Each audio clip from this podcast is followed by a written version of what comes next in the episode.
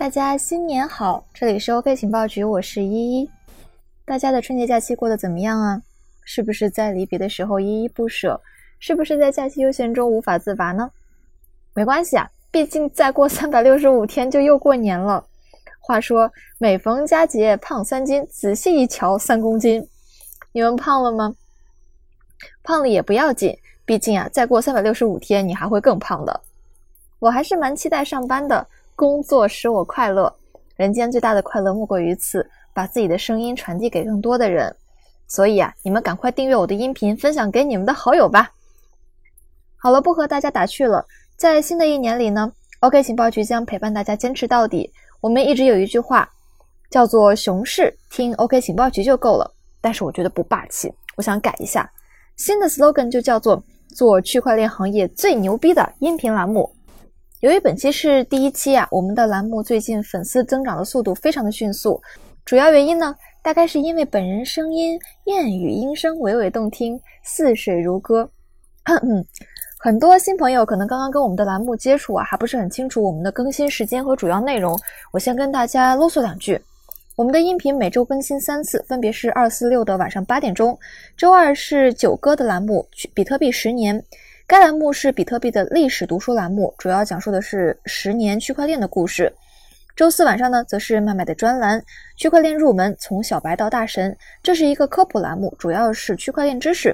而周六晚上则是本人的栏目《OK 区块链情报速递》，这是币圈的资讯栏目，一周的币圈大事件啊，尽在 OK 区块链情报局。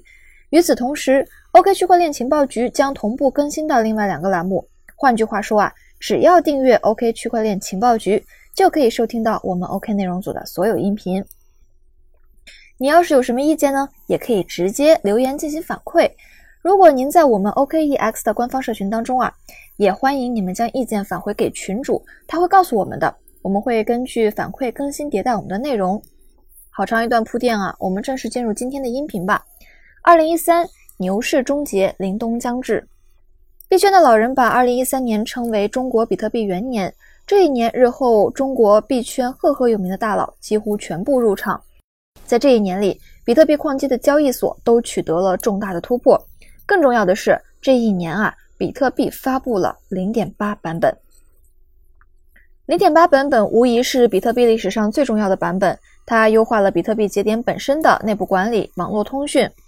自此之后，比特币才是真正支持全网大规模交易，成为中本聪设想的世界货币。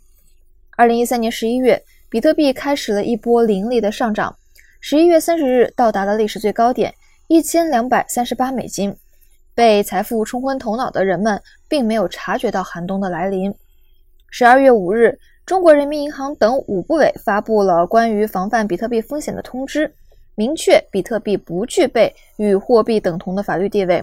而且不应作为货币在市场中流通使用，并且要求国内的第三方机构不得支持比特币交易平台的转账和提现。受到了政策的影响，OKCoin 和比特币中国发布公告，宣布暂停人民币充值。果然，禁令一出啊，比特币从历史的高点应声跌至了六百四十美元，跌幅超达百分之五十。比特币玩家们开始陷入恐慌。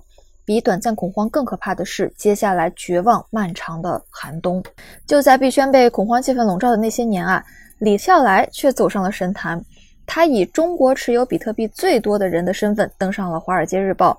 与此同时，赵东因为成功狙击了币价最低点，随后啊，币价回升到了一百美元，在币圈也是一战成名。当时币圈的人们还没有意识到，在接下来的两年呢，比特币世界将进入到最坏的时代。币价持续下跌，项目大批死亡，谣言喧嚣城市，信仰开始崩塌。寒冬来临，接下来又发生了什么呢？哎，我们在这里先卖个关子，欲待后事如何，且听下回分解。今天的音频到这里就先结束了，关注我们的音频栏目 OK 情报局，持续更新哦。喜欢的朋友可以转发给自己的好友。